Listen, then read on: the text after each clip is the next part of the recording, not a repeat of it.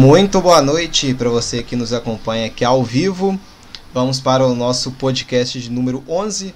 Lembrando que essa versão aqui depois estará disponível na Rádio Online PUC Minas e também para você que nos acompanhar, quiser nos acompanhar aqui no YouTube, no momento né, que você quiser. Eu sou Marcos Sattler, estarei aqui apresentando essa live barra podcast. Estou ao lado de Luiz Henrique Gregório. Luiz, muito boa noite. Boa noite, Marcos. Boa noite para quem está nos acompanhando novamente. Boa noite também, Matheus Henrique. Matheus Henrique.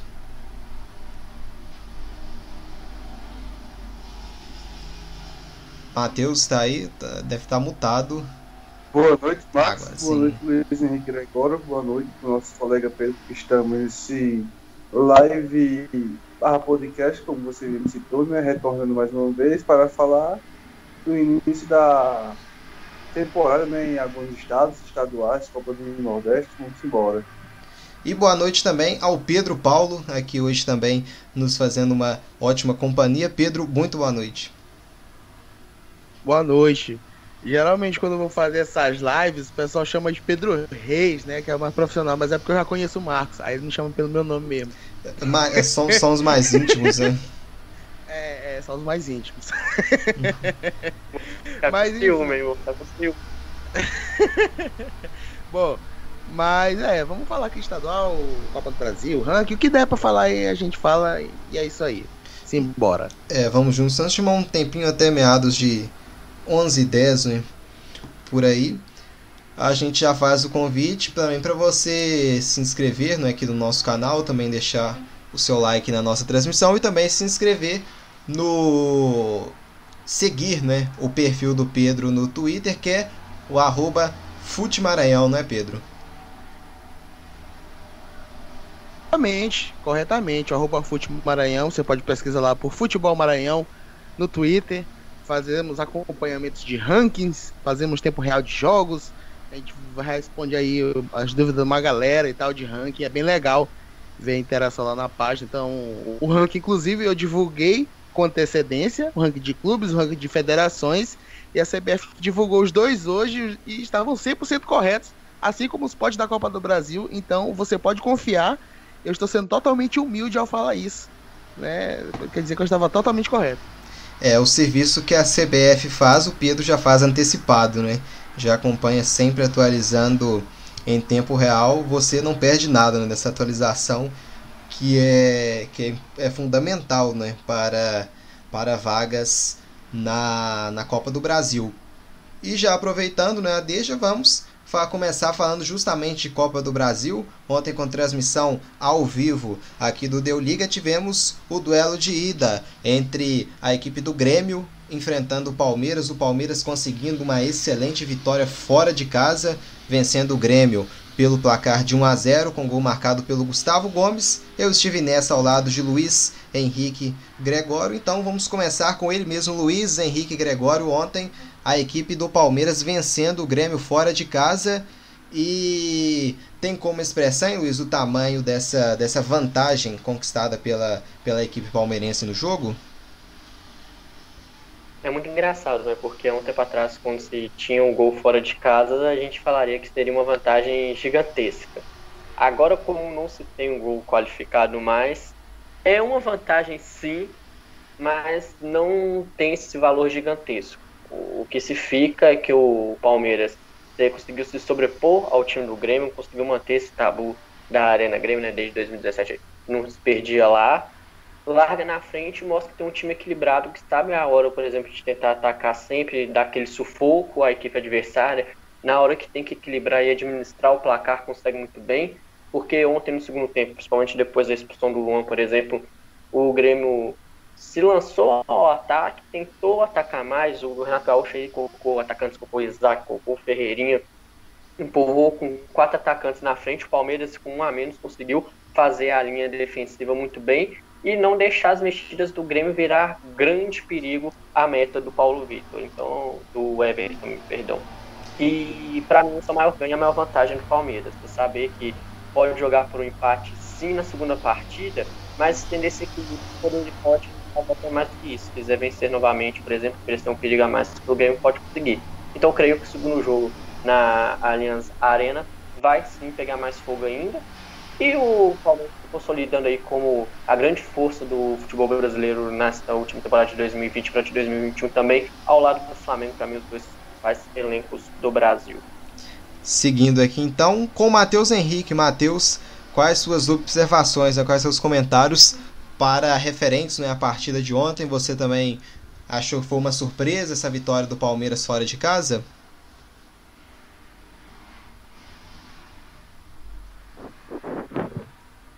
Foi um jogo bastante truncado, né? Um primeiro tempo bastante truncado, um primeiro tempo fraco.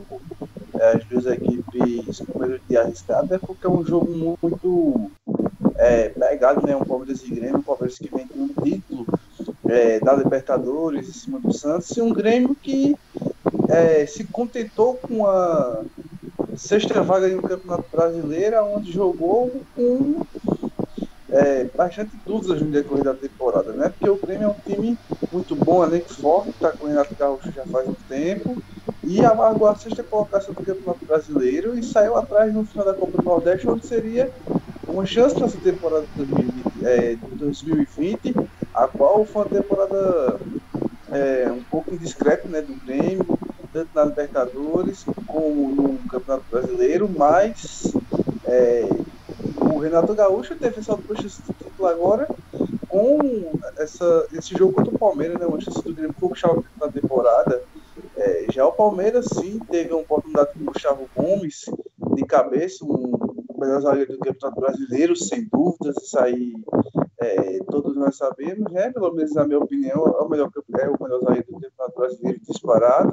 Acabou é, num, é, num cruzamento tendo a felicidade de marcar o gol de cabeça, porque digamos que com a um pouco de ajuda do Paulo Vitor, né? Lembrando que o Grêmio estava sem um seu goleiro titular, que é o Vanderlei.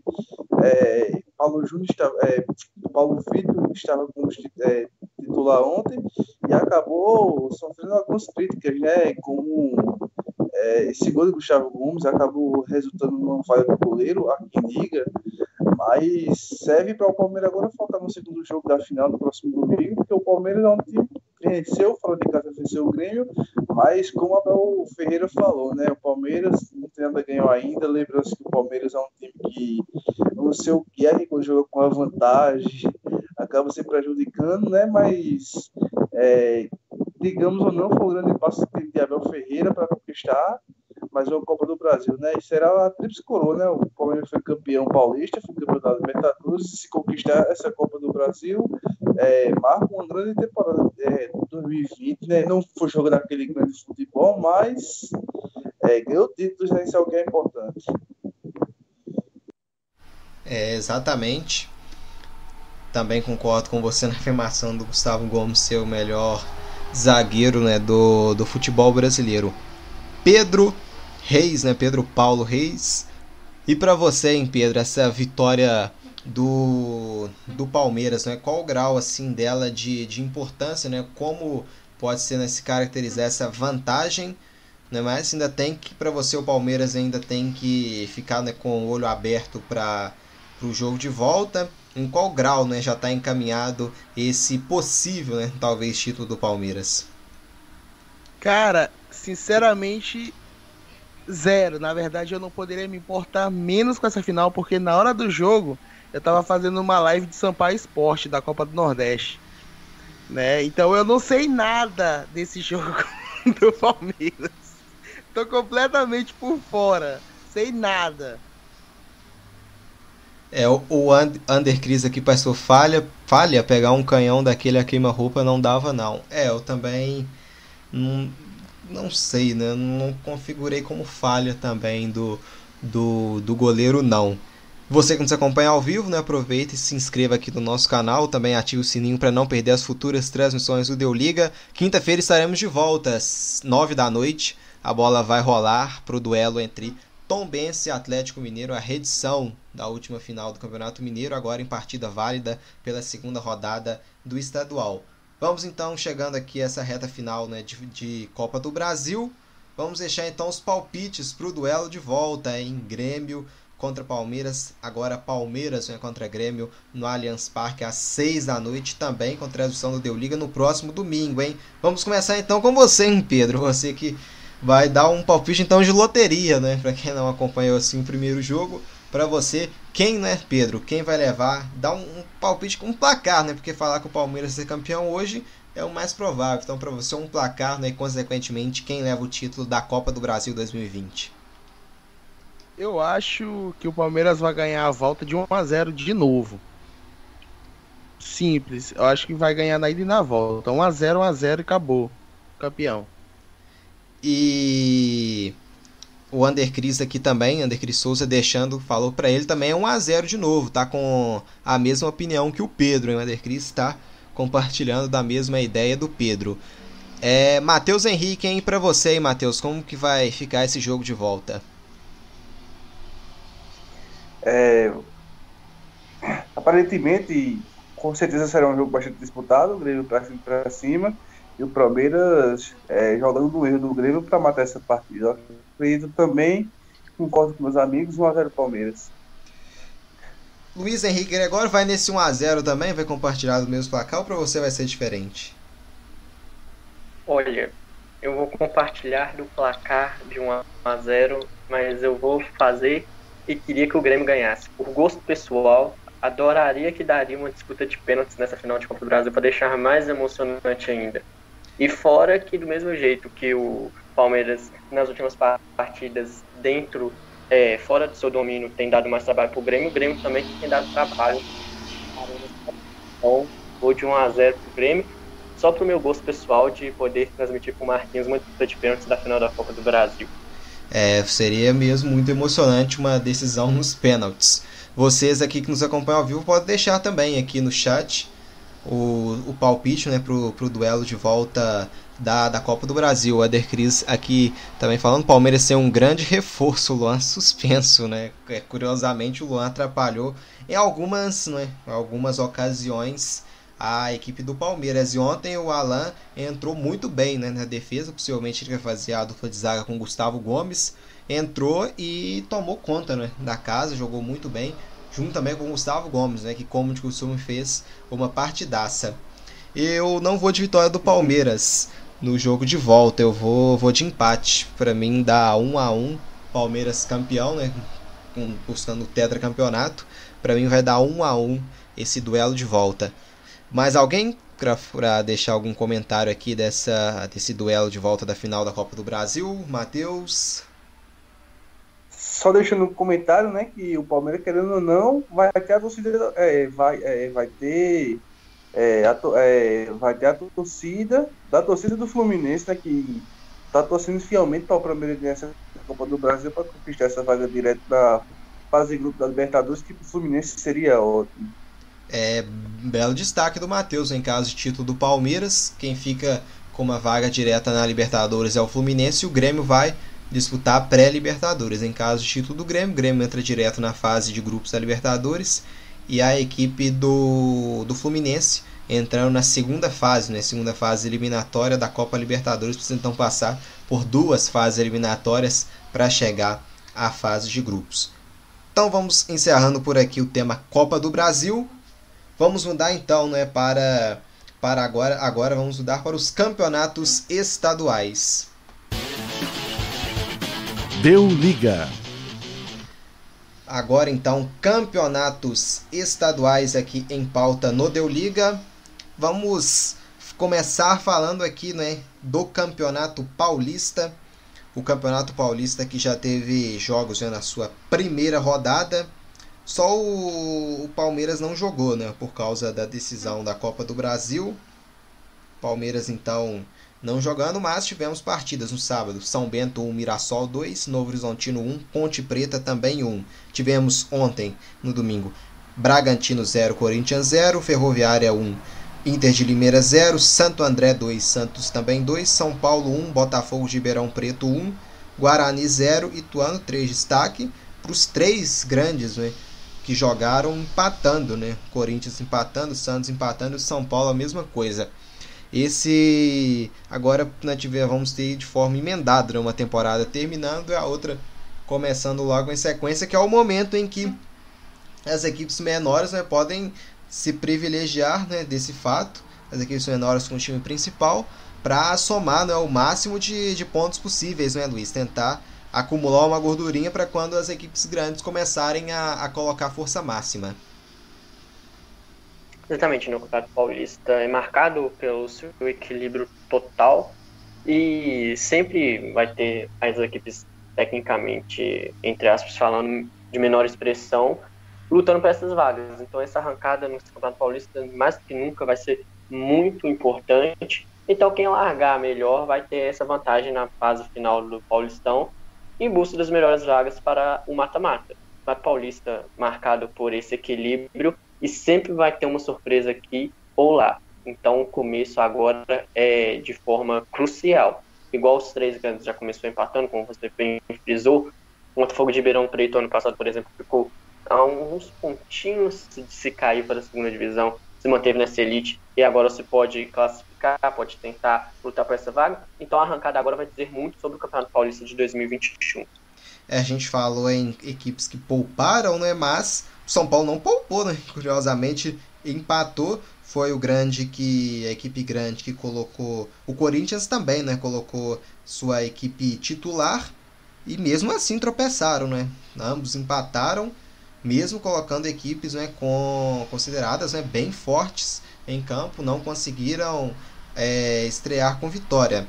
Bom, os próximos jogos do Paulista vão ser amanhã Mirassol contra Novo Horizontino, quarta-feira Inter de Limeira e São Paulo, Santos contra Ferroviária, Corinthians contra Palmeiras, já um derby, São Quentano contra Bragantino. E na quinta Ituano contra São Bento, Botafogo contra Guarani. E Ponte Preta contra o Santo André. Matheus Henrique, um derby logo na quarta-feira, não é? Corinthians e Palmeiras, o Corinthians possivelmente com uma, força máxima, né, assim, é, contra a equipe do Palmeiras com foco total no duelo de volta da Copa do Brasil.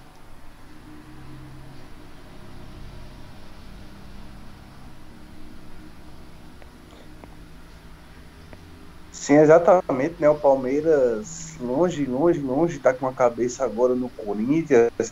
É, o Campeonato Paulista está no início, né? O Palmeiras vem de uma maratona de jogos muito grande entre Mundial, Libertadores, Campeonato Brasileiro e Copa do Brasil.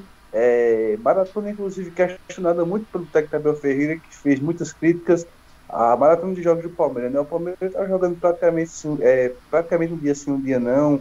Isso causou muito é, discordante, é, discordância entre Palmeiras e CBF, né?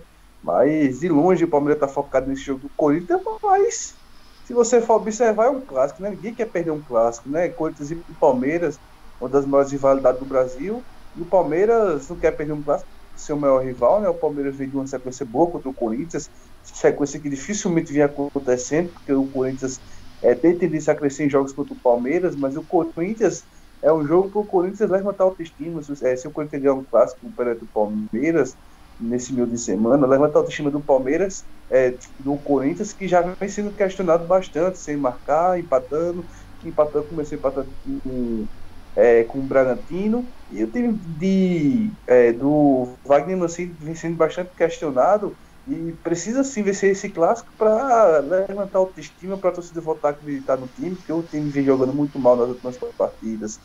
Já o Palmeiras, foco total na final da Copa do Brasil, é, mas deve tentar não perder para o Corinthians, né? Porque é um clássico e ninguém quer perder clássico. Clássico é clássico, é, pode ser amistoso, pode ser jogo oficial, mas eu prevejo um jogo bastante disputado perante a isso, né? Um clássico, ninguém quer perder. O Corinthians vai com força máxima para esse jogo, porque ele tem que ganhar esse jogo. E esse jogo é aquele para levantar o autoestima do time que vem, bastante, é, que vem sendo bastante questionado pelos jogos que vem fazendo. É, o Under Cris aqui deixando no, no, no, comentário no chat, falando, mas pelo que já conheço do Abel, ele vai de titular, hein? Deixando um kkk, não duvidem. É complicado, né? Eu creio que não, muito difícil, mas o time, o time reserva do Palmeiras é um time bem qualificado, né? Também que vai dar bastante trabalho também para a equipe do Corinthians, né? se for com, com a sua segunda equipe. Pedro, que, que você acha aqui desse início, hein, Pedro, do Campeonato Paulista? que com equipes né, poupando e outras colocando né, a força máxima. O Palmeiras ainda com foco maior na decisão da Copa do Brasil. E equipes como Corinthians e São Paulo não vencendo, né, Pedro? Mesmo com, com, um, time, com um time forte nessa primeira rodada. Assim, né? Cara, começo de temporada, né? Engatado no fim de outra temporada, eu nem, nem levo tanto em consideração porque, tipo, vai resetar tudo. Tudo que a gente viu há pouco tempo não deve ser tanto levado como parâmetro, pelo menos para esse primeiro momento, para esse momento inicial. Tal, tá certo que alguns times podem ter ido com o time titular e tal, beleza. Mas é, é, um, é um ciclo novo, né? Então, não, não acho que é para levar para se preocupar tanto. Acontecem alguns tropeços e tal. O Corinthians pegou o Bragantino, não foi isso? Exatamente, então, empatou em 0x0.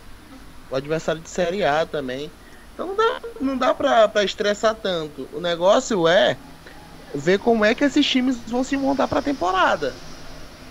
É, porque eu não creio que os, eles continuarão é, com o mesmo time que terminou com o Campeonato Brasileiro né, para a próxima temporada toda. Vai ter que trazer uma galera e tal, vão, vão se reformular, vão reestruturar. É, é, tranquilo, não, não fico tão pilhado com, com esse começo de temporada. É bom ver o que, como é que vai ser a evolução do trabalho. Né? Mas para primeiro jogo eu não gosto muito de tirar conclusão de nenhum time. É, o negócio é que alguns times podem tirar vantagem, né? Se aproveitar de, algo, de quem tiver em recesso, né? De quem tiver descansando e tal, que tiver numa maratona de jogos muito grande.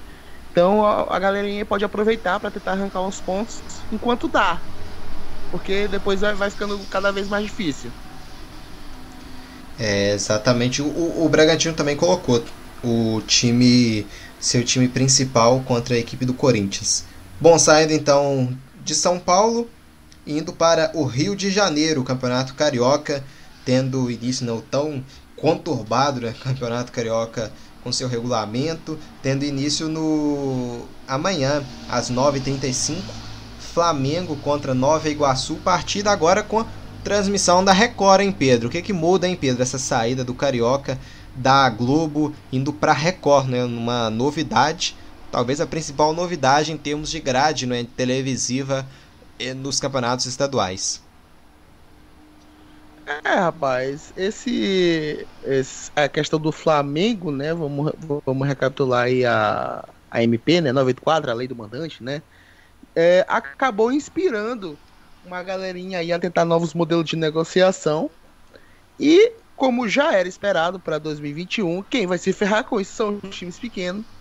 Né, porque a, a Record deu um valor muito baixo, acho que 10, 11 milhões né, de reais. E é, ampliaram os modelos para facilitar a distribuição, o que é uma boa medida.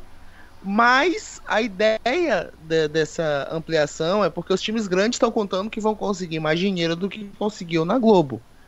Eu acho que dos quatro, só o Flamengo tem condições de conseguir essa grana, né, para esse, dinheirinho aí a mais, né, porque tem uma, tem uma base maior, tem condições aí de cobrar um preço legal, mas muita gente vai, vai pegar pirateado e não quer nem saber do que o Flamengo quer fazer ou deixar de fazer. Os outros times eu acho que não vão conseguir ter o mesmo apelo, porque o estadual já é um produto que vem se deteriorando conforme os anos, já vem ficando cada vez mais fraco.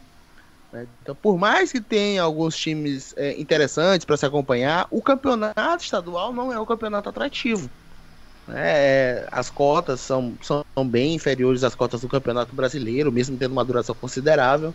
Então, não, não dá para ignorar aí que talvez isso não dê certo. Né? E especialmente para os times pequenos, que já recebem muito pouco da Record. Vou receber o que? Se vai receber 300 mil reais é muito, eu lembro que os valores são bem, bem baixos. Né? E no pay-per-view também, no streaming também, talvez não dê muito certo. Vão ter que fechar, vão ter que fazer uma negociação em bloco aí para conseguir os streams. Alguns grandes já anunciaram aí streams individuais, como é o caso do Vasco. Vai ter seu próprio streaming aí para os jogos.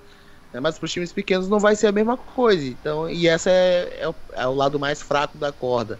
Tem que ver aí, é, especialmente porque se a gente comparar com os outros anos, né, uh, times como Volta Redonda, né, essa, essa galerinha aí, Bangu e tal, ganha muito mais dinheiro do que alguns dos principais times do Nordeste. Né? E era uma diferença bem grande, é uma, é uma questão bem discrepante.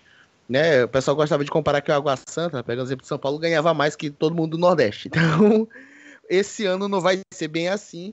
Então, podemos ver aí um nível bem pior também no campeonato. Né? É esperar para ver o que, que, que, essa mudança vai fazer, mas aparentemente só vai dar bom aí para uns dois ou três times no máximo. É, exatamente. Vamos ter também na quarta-feira mais partidas. Vamos ter Macaé contra Bangu. Volta Redonda vai enfrentar o Madureira. E Botafogo contra Boa Vista e Vasco contra Portuguesa. Matheus Henrique, Botafogo e Vasco já recém-rebaixados, né? Vão ter assim um, um trabalho bem maior né, relacionado à, à dupla Fla-Flu. O que esperar aí, Matheus Henrique, de para você o que esperar de Botafogo e Vasco no, no estadual, né, no Campeonato Carioca? Botafogo e Vasco, né, duas equipes que é, chegaram à decadência, né? Botafogo já vem caindo nos últimos anos na sua segunda vez, nos últimos anos, é, e, e, o Vasco vem para o quarto rebaixamento, né? São duas equipes que ficam no meio regular, mas é, são equipes ainda que podem tentar alguma coisa, né? Podem tentar ganhar uma taça Guanabara, pode tentar ganhar uma taça Rio, né? Eu não sei se tem é, elenco para bater diretamente com o Flamengo, ou até mesmo com o Fluminense, não tem. Para mim, o, o Vasco e o Botafogo hoje é, não, não chegaram a uma decadência total, mas são duas equipes bastante limitadas, né? O Vasco sempre com aquele mesmo discurso de os melhores virão, é, que é, vai mudar, coisas boas estão por vir. Já o Botafogo está aí, né? Na crise, jogando novamente a Série B. Mas são duas equipes que, é, querendo ou não, a camisa pode pesar, podem chegar lá, né? Time para bater diretamente contra o Flamengo não tem, com certeza. O Flamengo, para mim, tem além para ser campeão desse campeonato carioca com obrigação, porque o campeonato carioca tem um nível bastante fraco. Até porque você pode perceber que a Globo quis transmitir o campeonato é, carioca, mas não fez tanta questão assim por causa do nível do campeonato. Porque a Globo quis transmitir o campeonato carioca pelo fato de o Flamengo dar audiência, pelo fato de, de, de um Vasco ainda dar audiência para a Globo, porque querendo ou não, o Vasco é muito grande, inclusive fora do Rio de Janeiro. Mas é, Botafogo e Vasco é, são dois times bastante limitados que tem aquela chance de ser campeão do, é, de uma taça do Guanabara, de uma taça Rio, sim, mas para bater de frente com o Flamengo hoje são bastante fracos, são elenco fraco, bastante limitado. E quinta-feira vamos ter Resende Fluminense, Luiz Henrique Gregório Fluminense, para muitos a grande sensação do campeonato, né? Um ótimo trabalho feito pelo Odai Helma, depois também feito pelo Marcão. A equipe terminou em quinto lugar no Campeonato Brasileiro, aguardando né, para saber se vai disputar a, direto a fase de grupos ou então se vai disputar a fase eliminatória, né, a, a segunda e caso passe a terceira fase eliminatória da Copa Libertadores. E destacando também, né, Luiz, além do Fluminense, no Campeonato Carioca, né, com uma lei que a partir né, da terceira rodada as equipes têm que ir com seu com um elenco, né, com o que tem de melhor, né? Para você é algo justo para valorizar o campeonato ou é algo injusto para a parte dos clubes que pode desgastar bem os seus jogadores? É, o Fluminense com certeza foi a principal surpresa do campeonato em termos de como disputou. O Daí, o Daí e o Marcão, posteriormente, fizeram um grande trabalho com o elenco. Tinha um Nenê, um Ganso, da experiência, embora não se jogou muito, um, a, o Cavaleiro muito bem.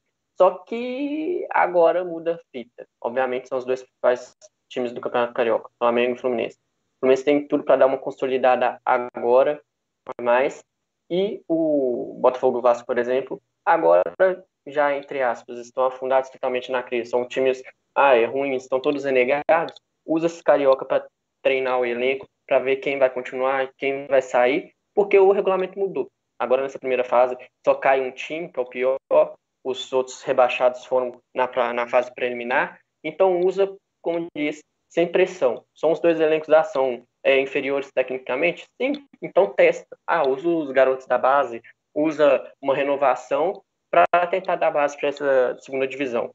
No Campeonato Carioca peca um pouquinho muito no nível, os regulamentos às vezes são complicados.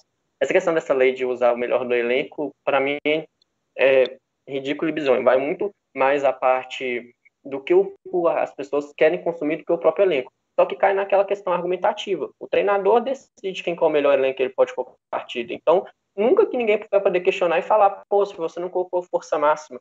Então, vai lá argumentar com o elenco. Seu treinador coloca um elenco. Joia que por nome você tem, obviamente, você que falar, tal jogador é melhor que o outro tecnicamente.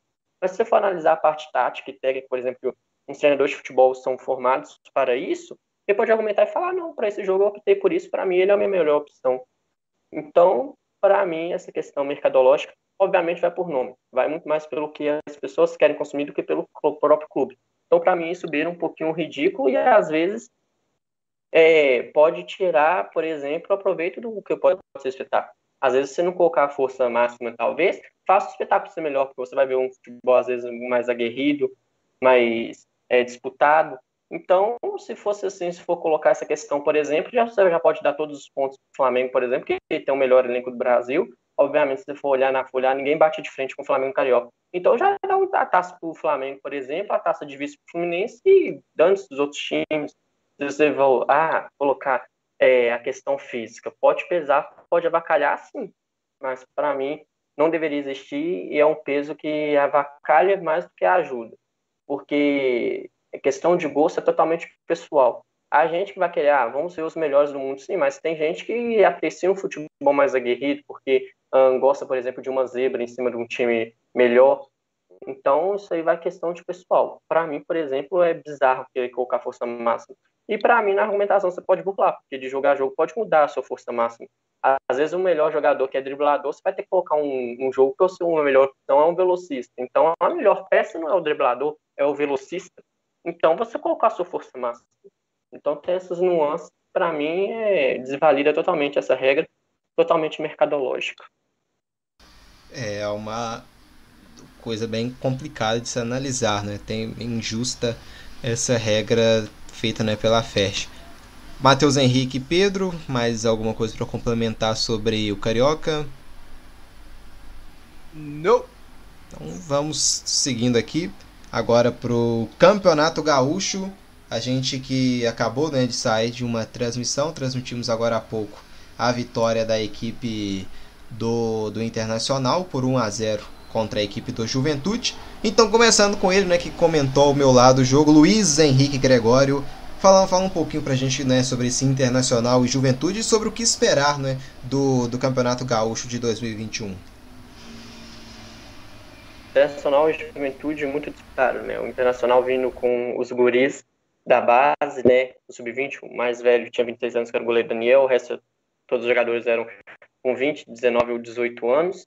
E o Juventude vindo se consolidar, né? Acabou de vir de dois acessos recentes da Série C para a Série B, da Série B para a Série A, e querendo fazer melhores campeonatos. Nos últimos três campeonatos, o Juventude sempre parou ou nas quartas de finais ou em nono lugar do Campeonato Gaúcho, então foi um jogo que muita gente poderia ter esnobado e achado que não daria nada, mas foi um jogo interessante de se acompanhar, né?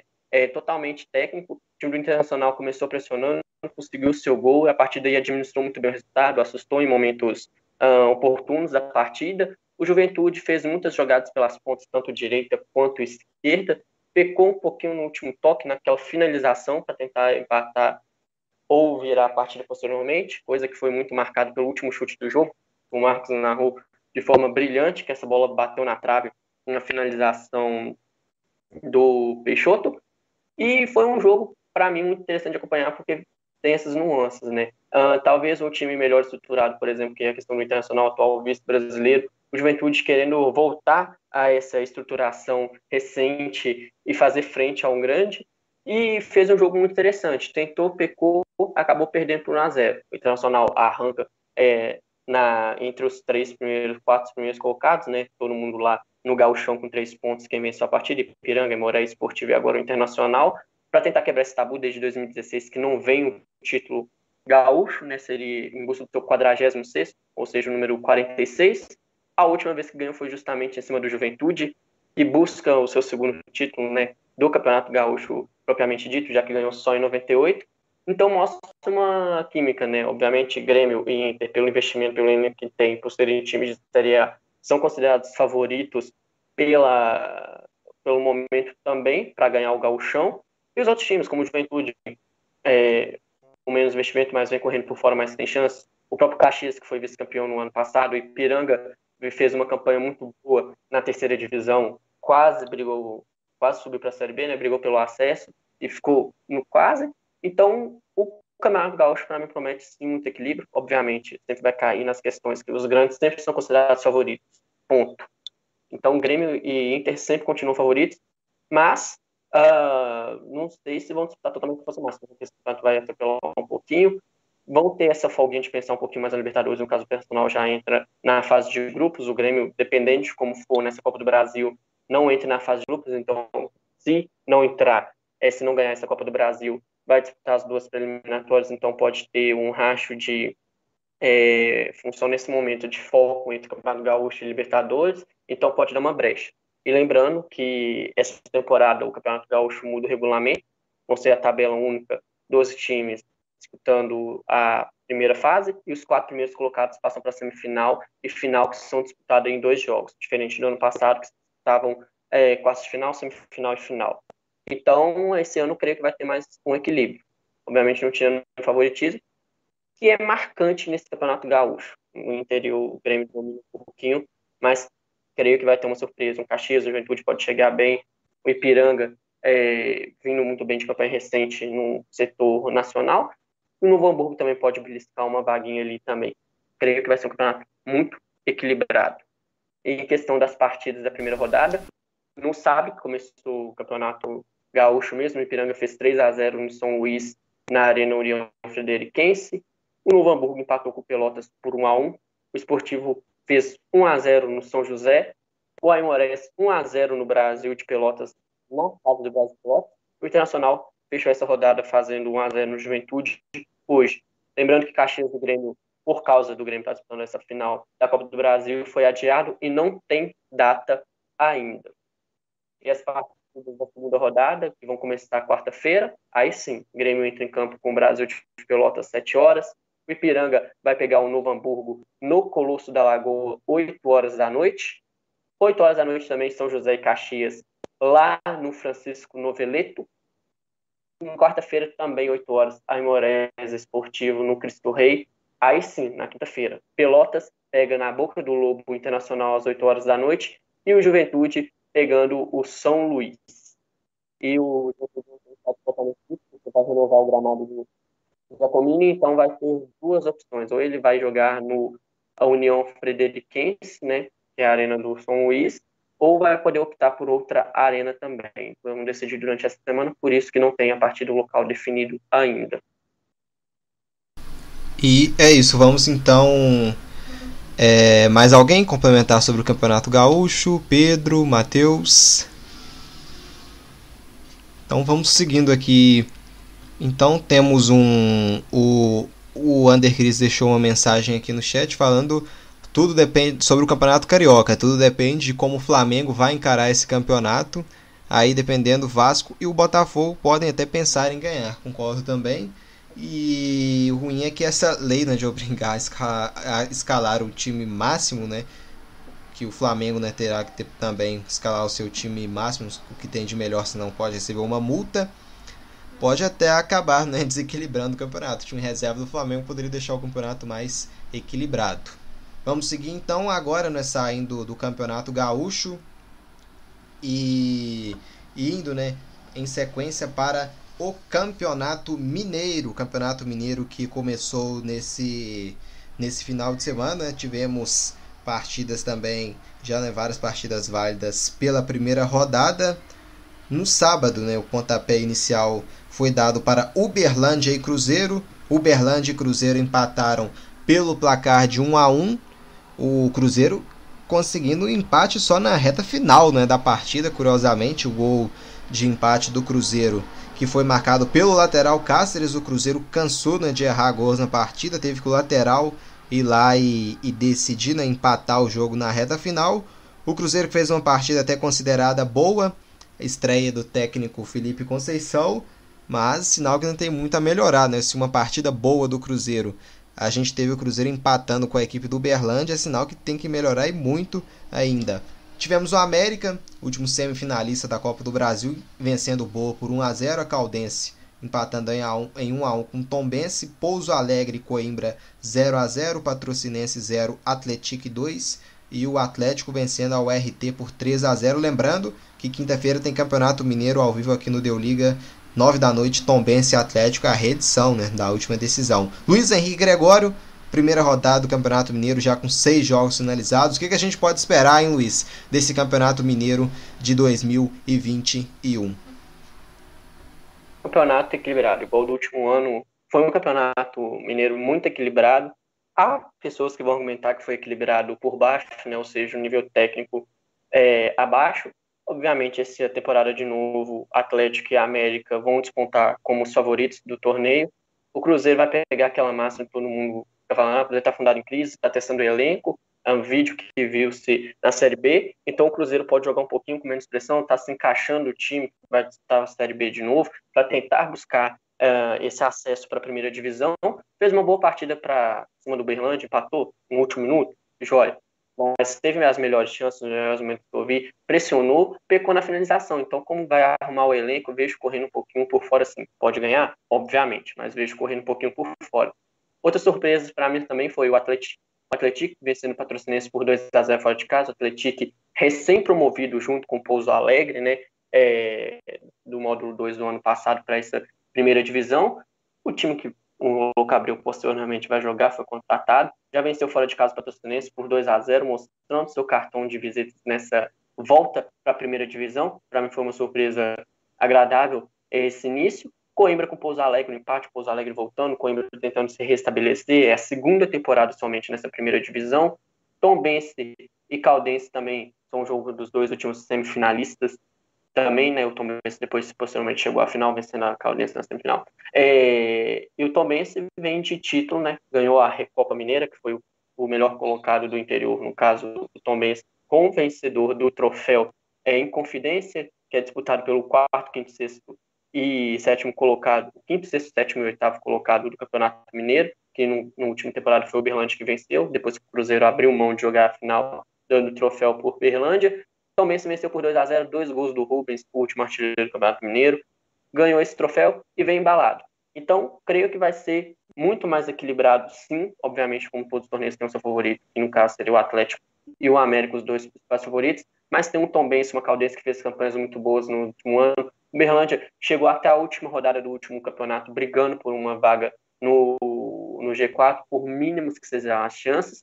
Então, creio que vai ser muito bem disputado esse campeonato. Lembrando que a fórmula de disputa é o mesmo, primeiro turno com os 12 times jogando contra todos em uma partida só, os quatro primeiros colocados vão para a semifinal de dois jogos e posteriormente a final também dois jogos, o quinto, sexto, sétimo e oitavo vão para o troféu do interior. A partida que marcou mais essa rodada, obviamente, também foi o Atlético contra o RT, o Atlético vencendo por 3 a 0 mas também marcou pela aposentadoria de um mito para o Atlético. Né? Então, Vitor aposentando as luvas, virando gerente. Então, quinta-feira contra o Palmeiras, nós vamos transmitir a primeira partida com o Vitor como gerente do Atlético e não mais como goleiro. E foi um, um destaque positivo, uma partida equilibrada. O Atlético dominou o jogo completamente, fez os seus gols, conseguiu manter o RT longe da meta uh, defendida pelo Vitor. E no final, o destaque para mim, um golaço do Chaporã, deixando o goleiro Renan no chão, driblando já no apagar das luzes para matar o jogo. Então, sim, vai ser um campeonato muito equilibrado e espero grandes coisas para este ano Campeonato Mineiro. A segunda rodada vai começar na quarta-feira com o Boa Esporte pegando Pouso Alegre no Municipal de Varginha, às 7 horas da noite. Também tem Coimbra e Patrocinense no Independência. Atlético com o América no Municipal de Juiz de Fora, porque o Atlético não tem a licença para mandar os seus jogos no seu estádio principal. Na quarta-feira, 8 horas, o RT e o Berlândia no Zama Maciel. Na quarta-feira, 9h30, Cruzeiro contra a Caldense, registrando outro jogo interessantíssimo do Campeonato Mineiro do ano passado, que foi a última rodada que o Cruzeiro brigava por uma vaguinha ali na semifinal também, e acabou ganhando só de 1 a 0 da Caldense. E quinta-feira, aqui com o Marcos e eu no Deu Liga, 9 horas da noite, Tombense e Atlético Mineiro. É o Atlético usando bem né, a, sua, a sua base nesses, nesses primeiros jogos do Campeonato Mineiro. Vamos agora, né, saindo de Minas Gerais e indo para a belíssima Paraíba. O Campeonato Paraibano ainda não começou, né, só inicia no dia 17 de março, até então programado né, para essa data. Mas um campeonato né, que promete muito, né, Matheus Henrique? O que esperar, hein, Matheus, o Campeonato Paraibano de 2021? Exatamente, Marcos. Mas antes de refrisar o Campeonato Paraibano, queria deixar os parabéns aqui para o campeão amazonense.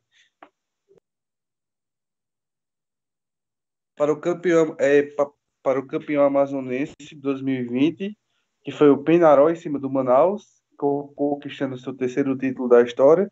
Conquistou em 2010, conquistou em 2011 e agora conquistando em 2020 nos pênaltis. Então, vai meus parabéns para o Penarol, é, o Penarol Amazonense, né, o campeão amazonense 2020, o último campeonato brasileiro a terminar. É, então, aguardando já o sorteio da Copa do Brasil para essa semana. É, vamos lá. Respirando no Campeonato Paraibano, Marco, Campeonato Paraibano, campeonato que foi bastante questionado se iria ter, iria não. O Campeonato Paraibano, a quem diria, chegou a ser cancelado. É, não sabíamos se iria ter Campeonato Paraibano, pelo menos no primeiro semestre. E acabou, é, com o baixo assinado da presidente Michele Ramalho, é, o Campeonato Paraibano acabou sendo cancelado, pelo menos no primeiro semestre. Mas com a reunião reuniões e reuniões acabaram decidindo que sim, vai ter campeonato paraibano. E o campeonato paraibano se, é, se inicia já no próximo.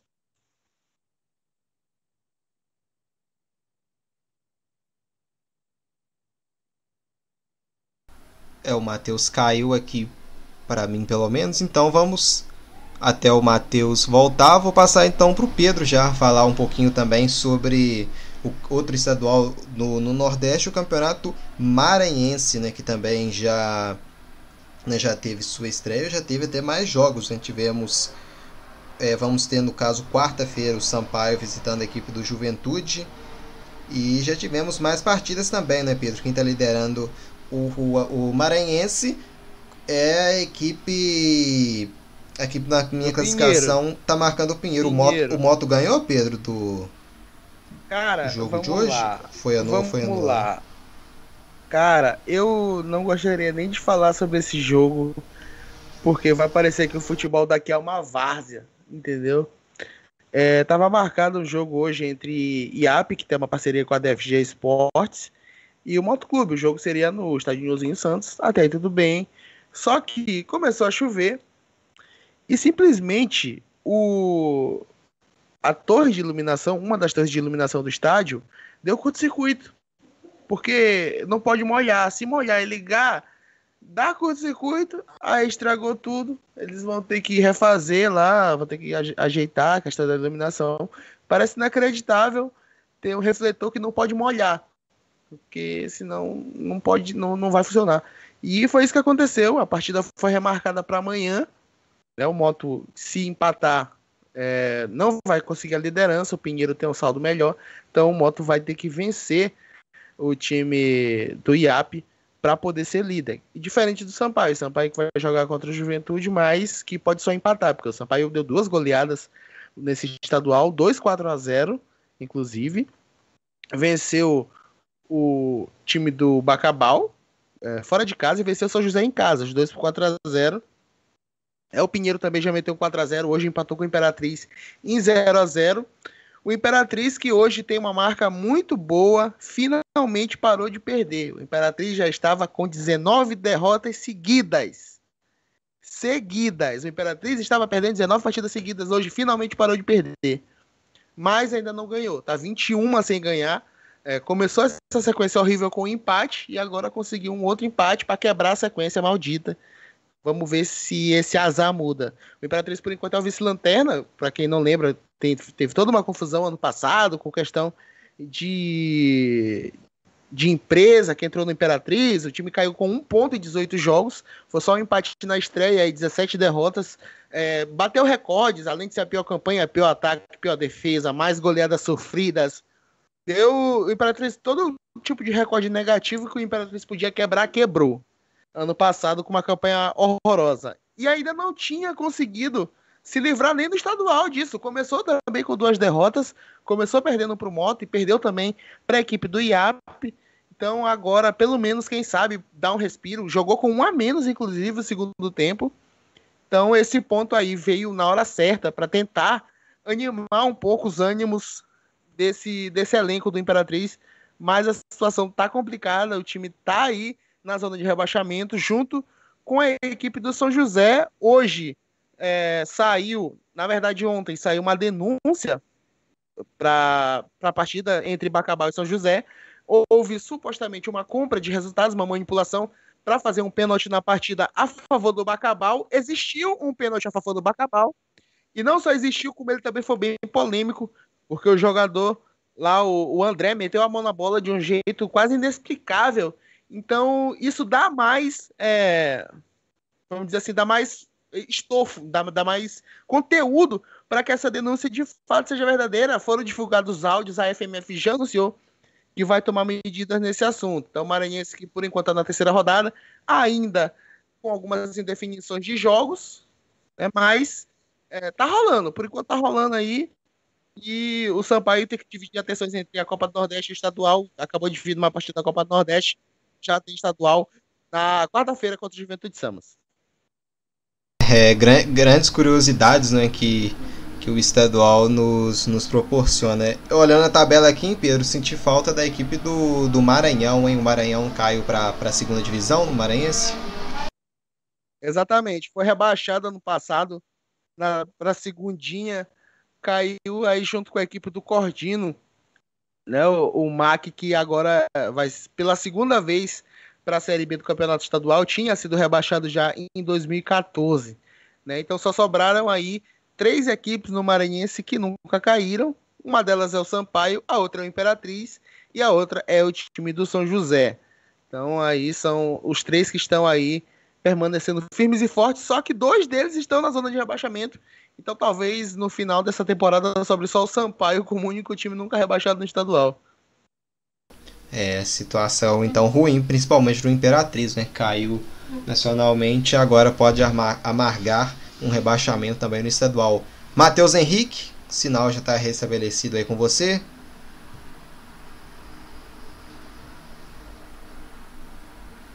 Que não ainda não, não reapareceu aqui ainda. Me ouvindo? Voltou? Ah, agora sim, Matheus. Agora sim pode então fazer o seu encerramento né, sobre o, o Campeonato Paraibano.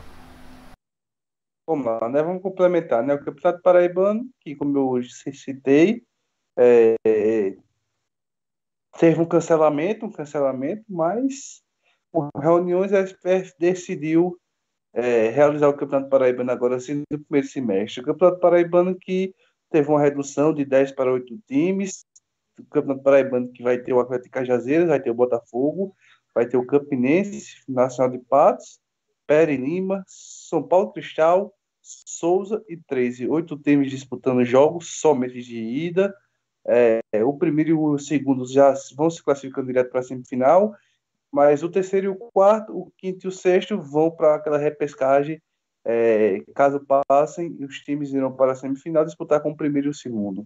Então, é, os times seguem em pré-temporada, lembrando que o Campeonato Paraíba ainda não começou, é, e tem, os times seguem em pré-temporada, o Campinense segue em pré-temporada, o Campinense fez dois amistosos, fez um contra o Portugal de Mossoró, é, venceu por 5 a 0 e o, fez um amistoso contra o CSP, que venceu por 4 a 0 Então, o Campinense venceu os dois amistos preparatórios. É, as outras equipes é, do Sertão seguem também no seu preparativo. Souza segue se preparando, Souza do técnico do Salles, que irá montar sua equipe é, para disputar o Campeonato Paraibano e a Série D. Lembrando que o Souza, com o resultado da semifinal do Campeonato Paraibano do ano passado, acabou se classificando para a Série D.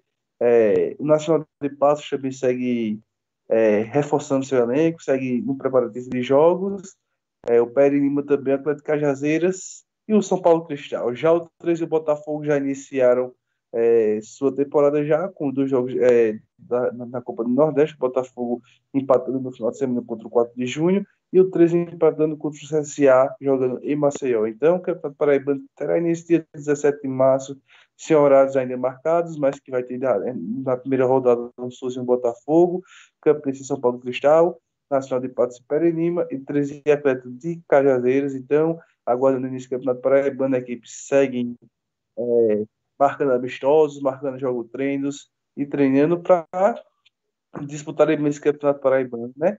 É, o Campinense fará um amistoso próximo domingo contra o Retrô, Pernambuco, já avisando a, a Copa do Brasil, a qual jogará antes mesmo de disputar o Campeonato Paraibano. Então, é, as equipes paraibanas seguem sim Acho que não estrearam aí do Campeonato Paraibano, lembrando que o Trujillo Botafogo já estreia da Copa do Nordeste. Essas equipes seguem se reforçando e seguem treinando, marcando partidas amistosas para o preparamento do Campeonato Paraibano, enquanto o Campinense segue é, sua preparação para a Copa do Brasil e para o Campeonato Paraibano. Vamos seguindo. Então, né, a gente aproveita já a deixa do Matheus Henrique já passa para a Copa do Nordeste, né, os resultados dessa primeira rodada, Vitória 2, Santa Cruz 0, como o Matheus como o Matheus mencionou, Botafogo da Paraíba 0, 4 de julho também 0, o Altos venceu o Confiança por 2 a 1, CSA 1, 13 também 1, Salgueiro 2, Bahia 3, Esporte 1, Sampaio 1. A gente está tendo agora com 86 minutos de jogo o ABC está empatando aí 1 a 1 com o Ceará e quarta-feira tem Fortaleza e CRB para fechar essa rodada. Bom, continuando com o próprio Matheus Henrique. Matheus, a gente teve no último brasileiro equipes, ou a equipe, nenhuma equipe nordestina caindo né, para a Série B do brasileiro, um fato bem importante. O Ceará fazendo uma campanha muito boa no Campeonato Brasileiro sob o comando do Guto Ferreira, com grande destaque também para o Vina. E o Bahia e o Fortaleza brigaram para não cair, mas conseguiram se manter né, na primeira divisão do Campeonato Brasileiro, juntamente do esporte também, que ficou nessa briga. Matheus, é o que esperar dessa, dessa Copa do Nordeste, não é? com essas com quatro né, equipes de primeira divisão. São é, possivelmente você vê o título da Copa do Nordeste ficando entre essas quatro equipes?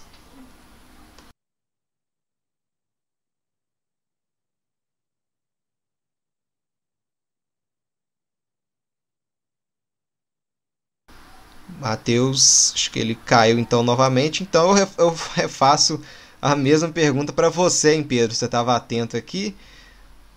Para você o título fica, hein, Pedro, entre essas quatro equipes de Série A na Copa do Nordeste ou pode ter alguma surpresa?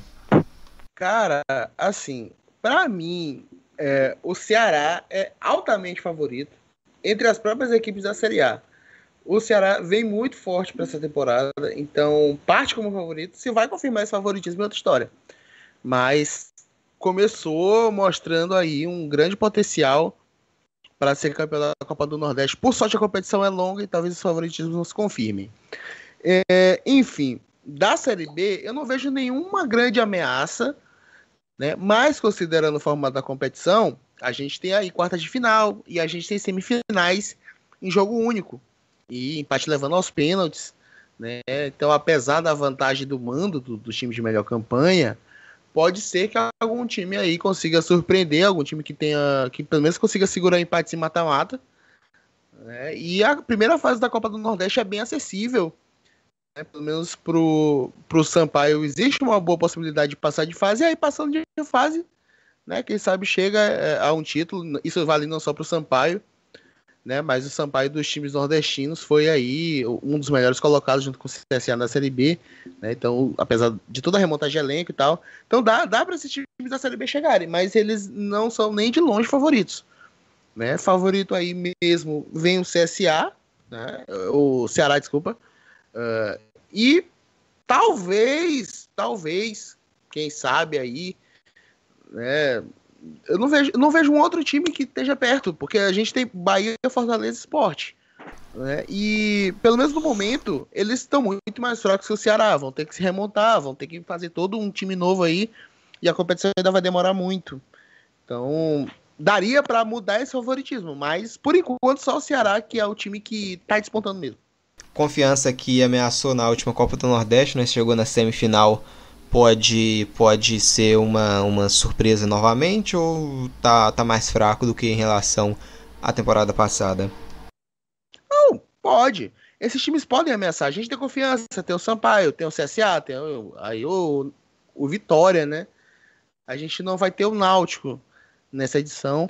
Mas. Santa Cruz também, né? Que estreou perdendo é, pro próprio. Da Série C, é. Santa Cruz da, na Série C. Né? O Santa Cruz é, já é um caso mais isolado. Da Série C eu já não vejo aí nem o Santa Cruz como candidato a, a título.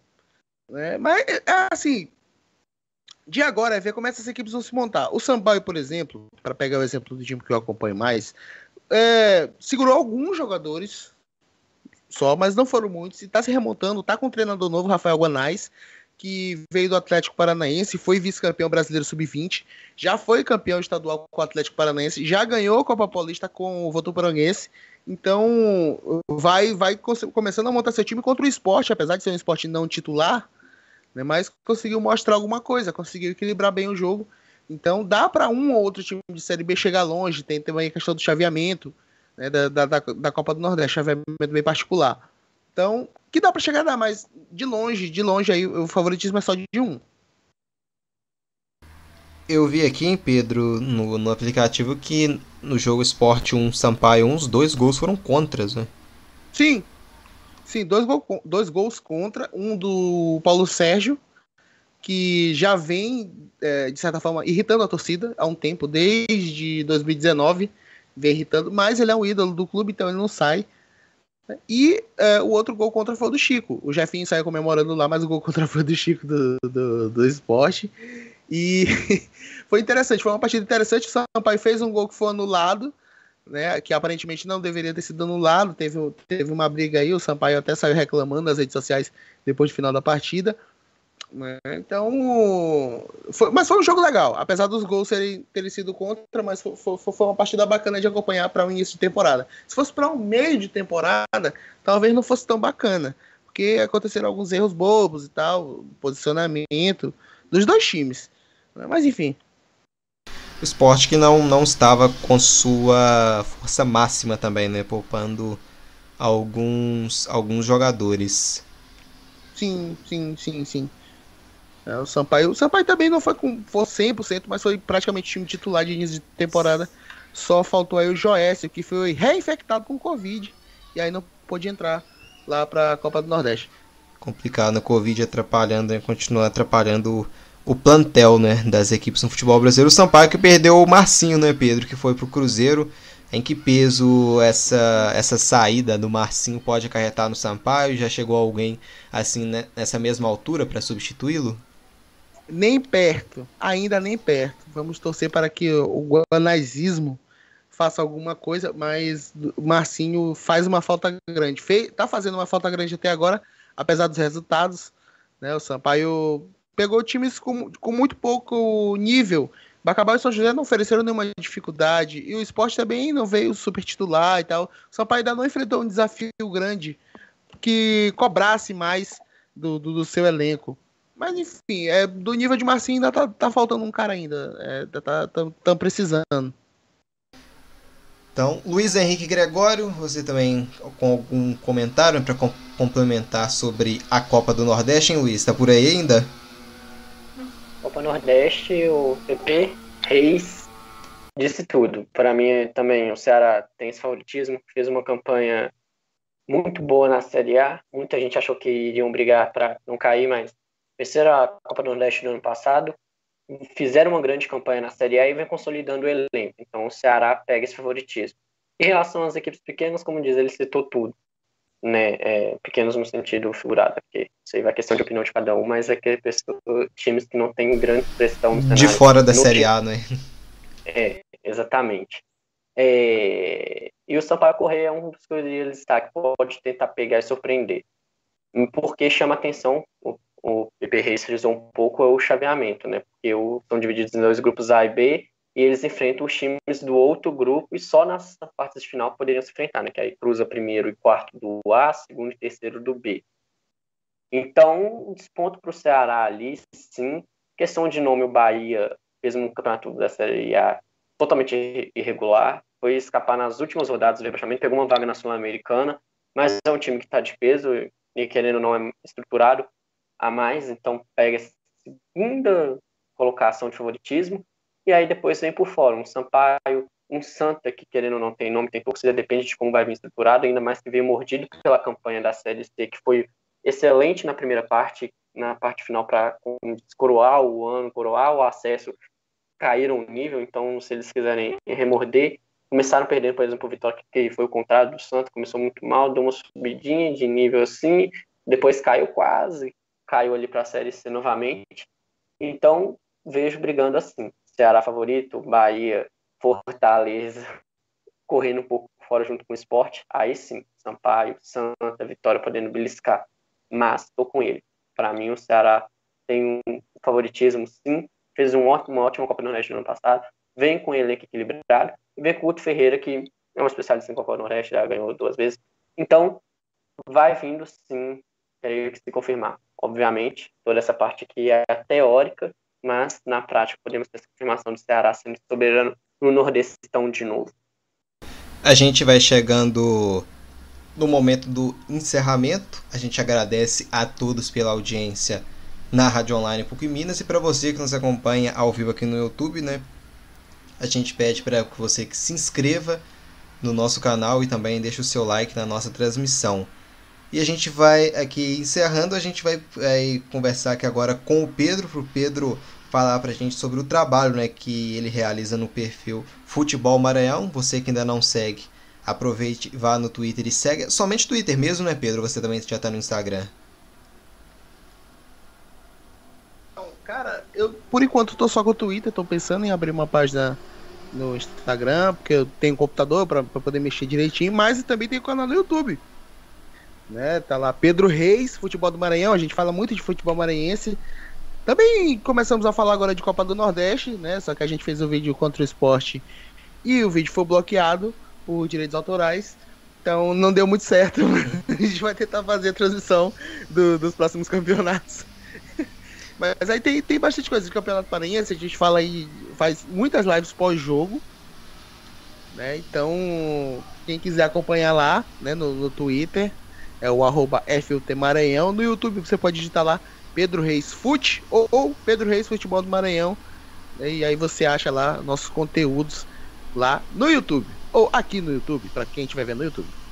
É, isso aí, aproveitam, então sigam o Futebol Maranhão e também se inscrevam no canal do Pedro no YouTube. Pedro, fala pra gente um pouquinho também desse trabalho que você realiza, né, de atualização do ranking da CBF o que é fundamental né, para o sorteio da Copa do Brasil, de onde saiu essa ideia de sempre atualizando assim constantemente o ranking e também o que a gente pode ter né, de novidade, né, Pedro, nesse quase surpresa nesse desse sorteio da, da Copa do Brasil que vai se iniciar agora, né? Domingo tem final aqui no Deu Ligo, jogo de volta entre Palmeiras e Grêmio. A partir de é, 6 horas a bola vai rolar, a gente vai entrar um pouco antes ao vivo. E o que esperar, hein, Pedro, desse sorteio para a Copa do Brasil de 2021? Quais mudanças assim, significativas que a gente teve na, na, na última né, atualização do ranking?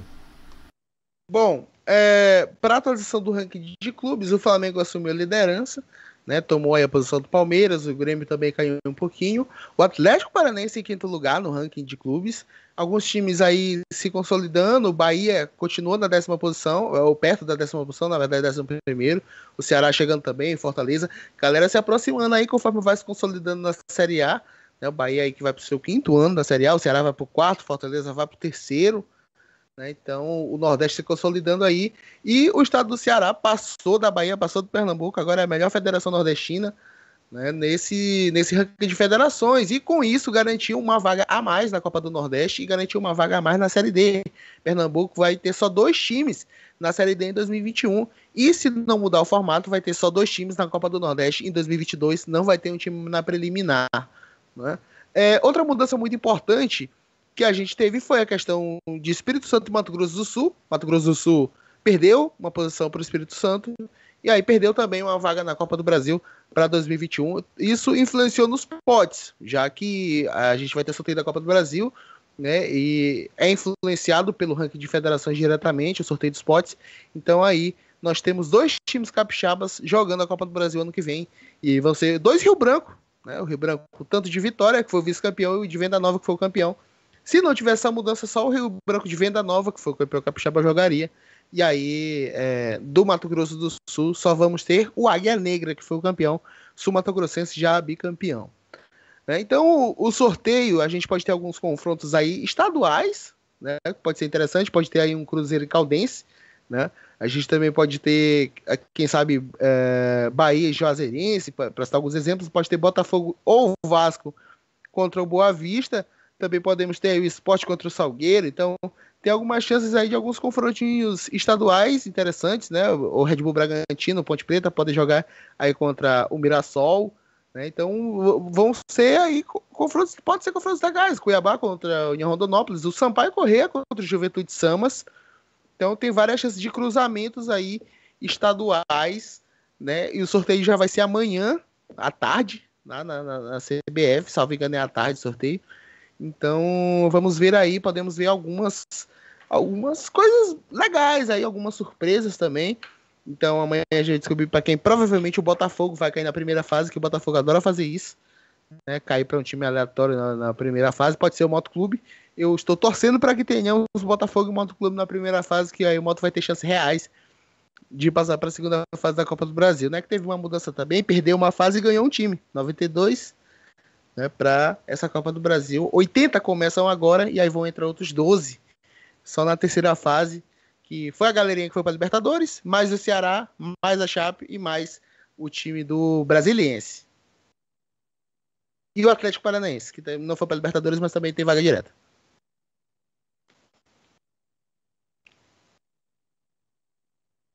Vamos então encerrando por aqui. Agradecemos imensamente a participação né, de todos vocês. Luiz Henrique Gregório, muito boa noite. Boa noite, Marcos. Boa noite, Pepe, Matheus e para quem nos acompanhou aí. Até a próxima. Valeu! Matheus Henrique, foi uma grande satisfação estar aqui ao seu lado. Muito boa noite também, Matheus. Boa noite, Marcos. Boa noite a todos. Foi um prazer estar participando de mais um podcast. É, desejo uma boa semana a todos, uma boa semana. E podemos acompanhar os jogos e é, no próximo viemos aqui comentar. Então, boa semana a todos, uma boa noite. É, é, se cuidem. Estamos juntos sempre. Obrigado.